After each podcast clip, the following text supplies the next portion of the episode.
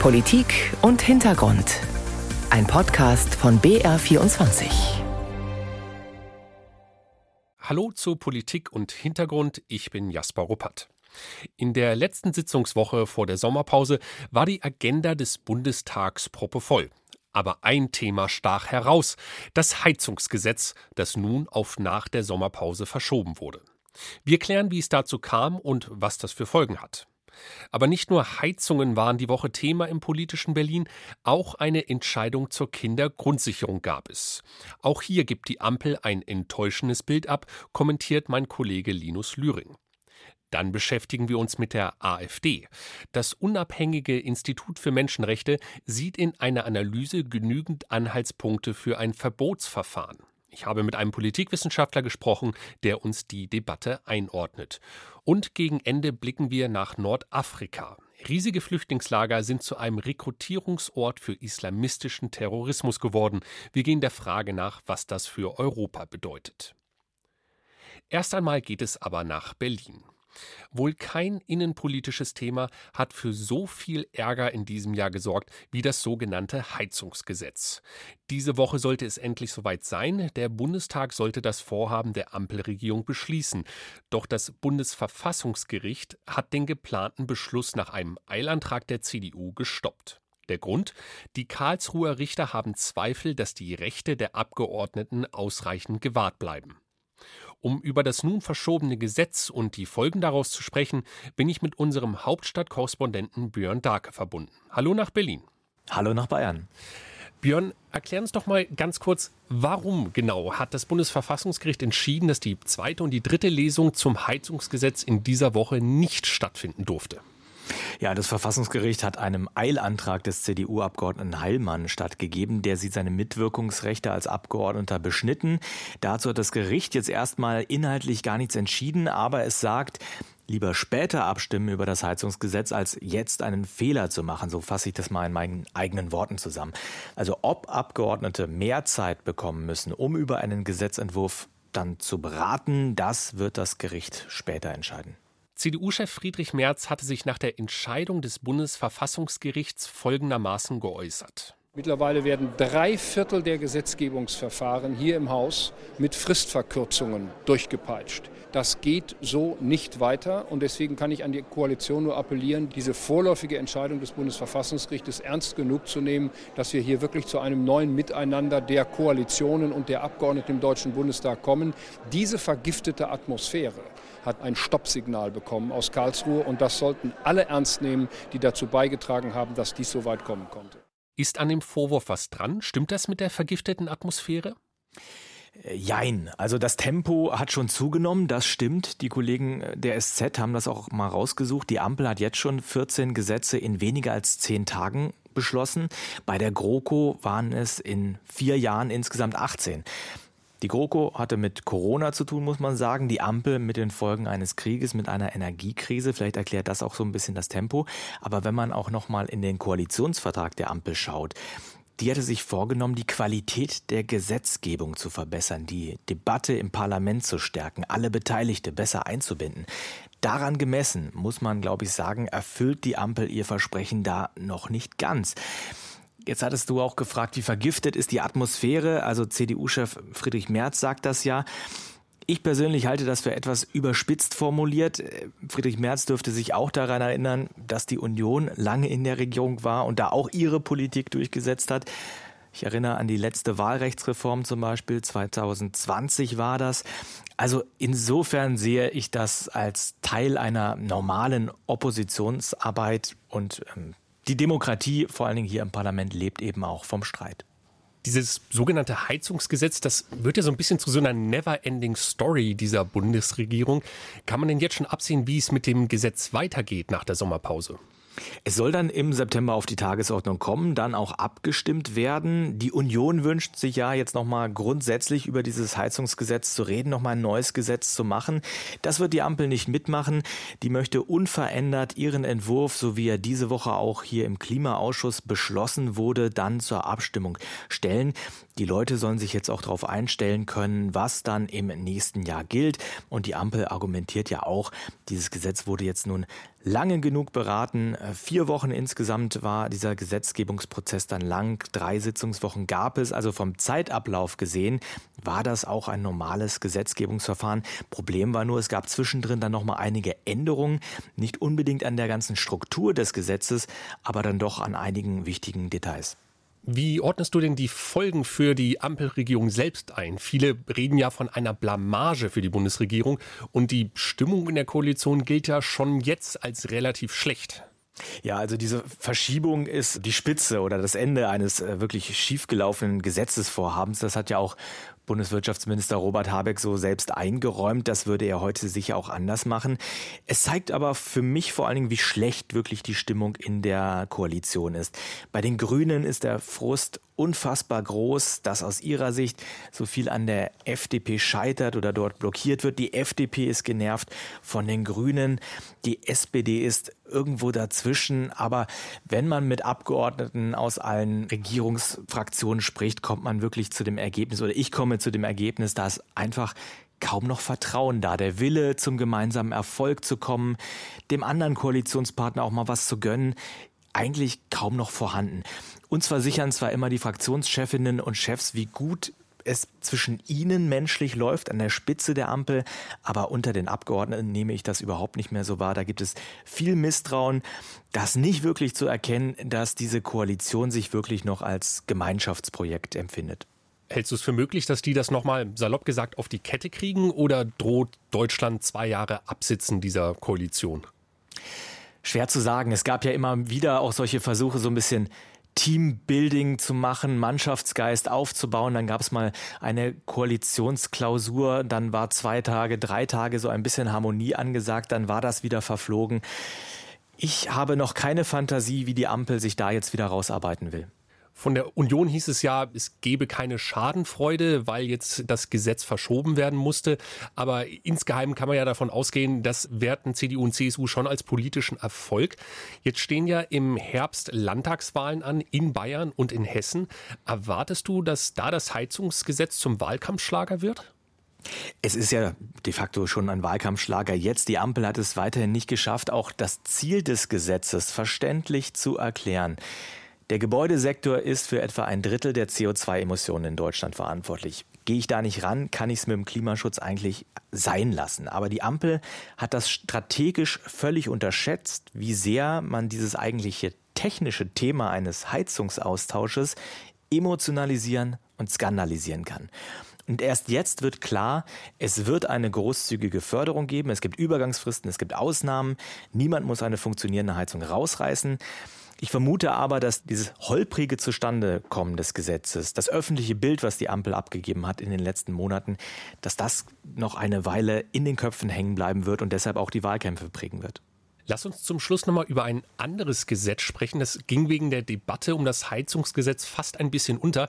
2017 hatte der Bundestag eine Pkw-Maut beschlossen. Zwei Jahre später wurden die Pläne dann vom Europäischen Gerichtshof gestoppt. Die vorgesehenen Betreiber forderten anschließend eine Entschädigung. Und diese Woche gab es da eine Einigung. Der Bund zahlt 243 Millionen Euro Schadensersatz. Der damalige Verkehrsminister Andreas Scheuer von der CSU hat immer wieder verantwortlich Verantwortung von sich gewiesen. Jetzt ist klar, dass sein Gesetz dem Steuerzahler eine Viertelmilliarde Euro kostet. Wie geht denn das politische Berlin damit um? Die Ampelparteien weisen jetzt natürlich darauf hin, was man mit diesem ganzen Geld noch hätte tun können, sinnvollerweise. Aber insgesamt in der Politik geht der Blick nach vorn meistens, was jetzt vor vier, fünf Jahren war. Das spielt einfach heute in der Debatte keine große Rolle mehr. Da ist so etwas, so ein aktuelles Vorhaben wie das Heizungsgesetz einfach viel, viel stärker, viel präsenter. Also du glaubst doch nicht, dass im bayerischen Landtagswahlkampf dieses Thema groß ausgegraben wird? Das wird die Opposition in Bayern natürlich versuchen, aber ich glaube nicht, dass das wirklich verfängt. Dafür ist es einfach zu lange her. Dafür ist einfach auch diese ganze das Zustandekommen der Pkw-Maut schon einfach zu deutlich, zu intensiv diskutiert worden. Sagt Björn Darke, Korrespondent im ARD Hauptstadtstudio. Vielen Dank dir. Gerne. Auch ein anderes Thema ging im Zuge des Heizungsdramas etwas unter, nämlich die Kindergrundsicherung. Und das, obwohl diese Woche erst der Kinderarmutsbericht erschienen ist. Vor dem Hintergrund der Ergebnisse des Berichts ist die Entscheidung der Ampel, die Kindergrundsicherung nicht wie geplant zu finanzieren, eine fatale Entwicklung, kommentiert mein Kollege Linus Lühring. Die Ampelkoalition wollte sozialpolitisch auf die Überholspur. Im Moment parkt sie aber auf dem Standstreifen. Im Koalitionsvertrag heißt es noch, wir wollen Familien stärken und mehr Kinder aus der Armut holen. So wird daraus aber nichts. Dabei ist der Ansatz der Kindergrundsicherung richtig. Auf der einen Seite bestehende Leistungen zusammenzufassen und übersichtlicher zu machen und auf der anderen Seite mehr Geld in die Hand zu nehmen, um bedürftige Kinder zu unterstützen. Knapp drei Millionen Mädchen und Jungen gelten in Deutschland als armutsgefährdet. Die Zahl ist erschreckend. Nochmal die Ausgangslage in der Ampel. Die grüne Familienministerin Paus möchte 12 Milliarden Euro, um die Kindergrundsicherung gut auszustatten. Und Finanzminister Lindner von der FDP möchte nur zwei bewilligen. Fährt also die FDP die Kindergrundsicherung allein an die Wand?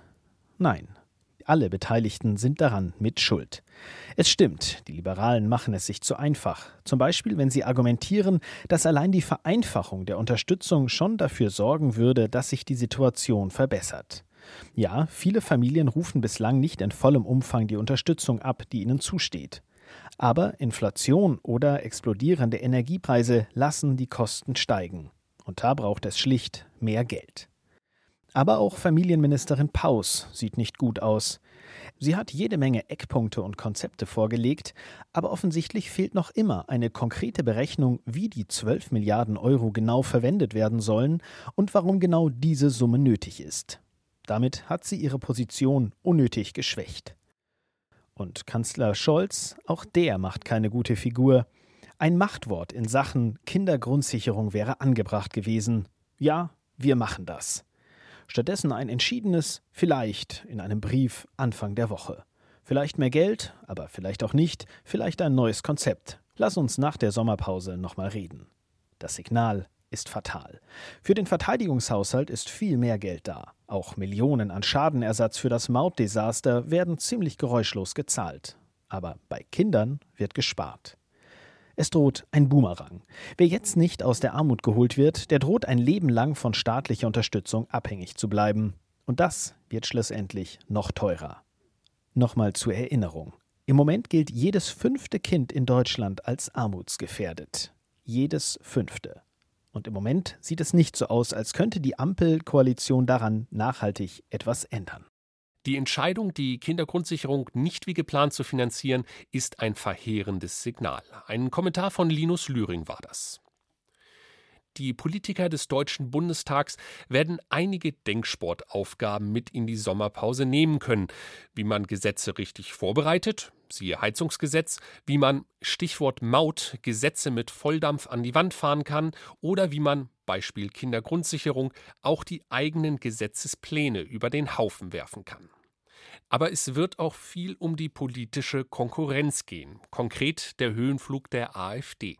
Zehn Jahre gibt es die Partei nun schon, doch noch nie war sie so bedeutend wie jetzt, nachdem sie in Sachsen-Anhalt einen Bürgermeister und in Thüringen einen Landrat stellt und in bundesweiten Umfragen auf Platz zwei steht. Und das, obwohl ihre Vertreter immer wieder mit rechtsextremen systemfeindlichen Äußerungen auffallen. Das Deutsche Institut für Menschenrechte schrieb deswegen zuletzt in einer Analyse, dass die Voraussetzungen für ein Verbot der AfD erfüllt seien. Das Institut, das den gesetzlichen Auftrag zur Prävention von Menschenrechtsverletzungen hat, schreibt in einer Analyse im Fall der AfD, die das Ziel verfolgt, die freiheitliche demokratische Grundordnung zu beseitigen, liegen die Voraussetzungen für ein Verbot vor. Bereits der Programmatik der Partei lässt sich ein politisches Konzept entnehmen, das auf die Missachtung der in Artikel 1 Absatz 1 Grundgesetz verbrieften Garantien abzielt. Die AfD hat in ihrer Programmatik als Gesamtpartei eine rassistische nationalvölkische Ausrichtung fest verankert. Ich habe Wolfgang Schröder nach seiner Einschätzung gefragt. Er ist Professor für das politische System der BRD und Staatlichkeit im Wandel an der Universität Kassel. Die Frage, ob die AfD eine rechtsextreme Partei ist, beantwortet er so. Wenn man die Programme der AfD nimmt, dann wird man nicht zu dem Ergebnis kommen können, dass es sich um eine rechtsextreme Partei handelt, weil diese AfD in ihrem Grundsatzprogramm, Wahlprogramm im Großen und Ganzen die Bedingungen der repräsentativen Demokratie und des Verfassungsbogens anerkennt. Nicht in allen Punkten, aber im Großen und Ganzen bewegen sie sich in ihrem Programm durchaus im Verfassungsbogen. Wenn man sich einzelne Stellungnahmen, einzelne Reden einzelner Politiker anschaut, was der Verfassungsschutz ja in sehr umfassender Weise getan hat, dann drängt sich durchaus ein anderes Urteil auf. Deshalb ist ja die Bewertung des Verfassungsschutzes gegenüber der AfD so, dass sie nicht mehr einfach ein Prüffall ist, sondern ein Verdachtsfall. Daraus folgert der Politikwissenschaftler, dass ein Verbotsverfahren durchaus möglich ist. Nach den Erfahrungen, die wir mit dem NPD-Urteil haben, wir sind ja jetzt in der Verfassungsauseinandersetzung mit der AfD auf der Ebene des Verdachtsfalls. Das heißt, die genaue Beobachtung der AfD wird durch das Bundesamt für Verfassungsschutz und die Landesverfassungsschutzämter vorgenommen. Und wenn sich hier weitere Befunde erhärten, in dem Sinne, dass die grundlegenden Positionen der Verfassungsmäßigkeit nicht gegeben sind, dann wird man am Ende nicht darum herumkommen, ein Verbotsverfahren anzustrengen.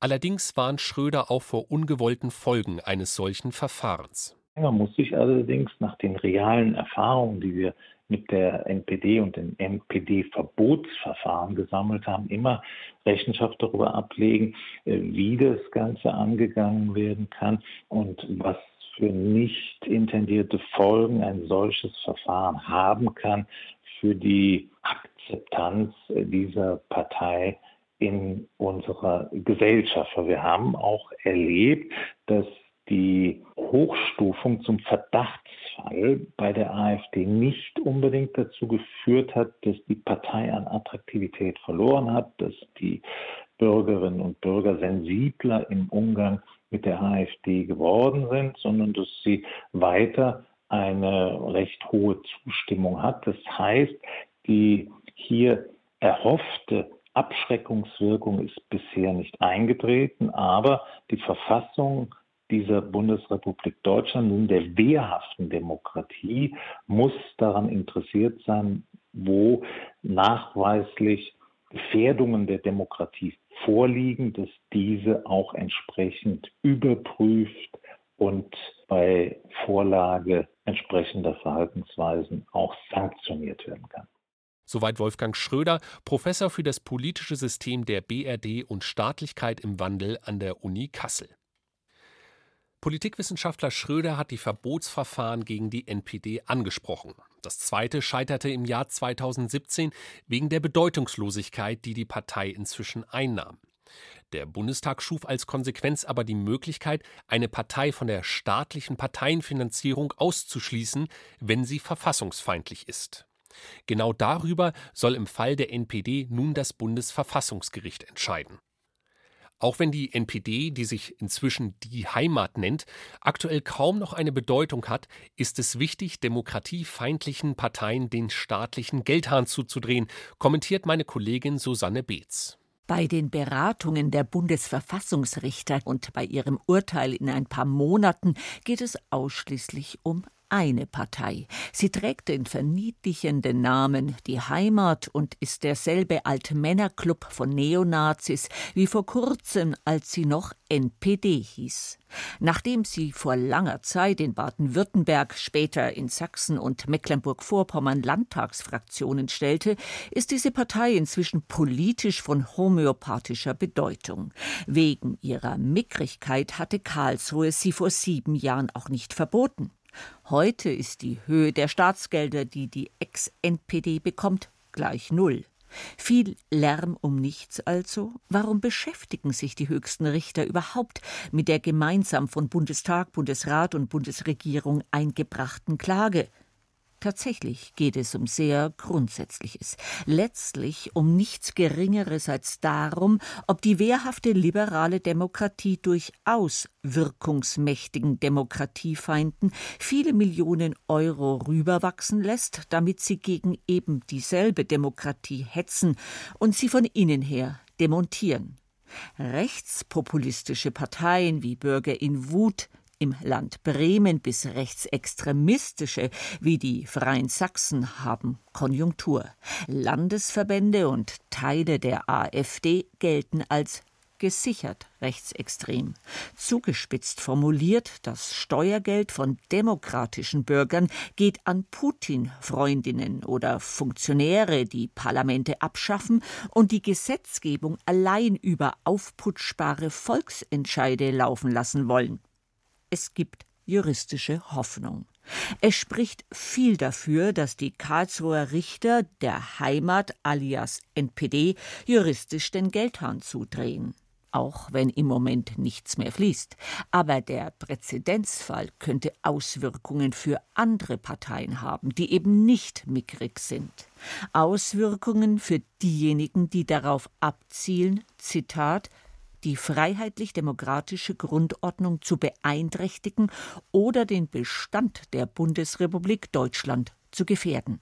Das steht in Absatz 3 der 2017 Artikel 21 des Grundgesetzes hinzugefügt wurde.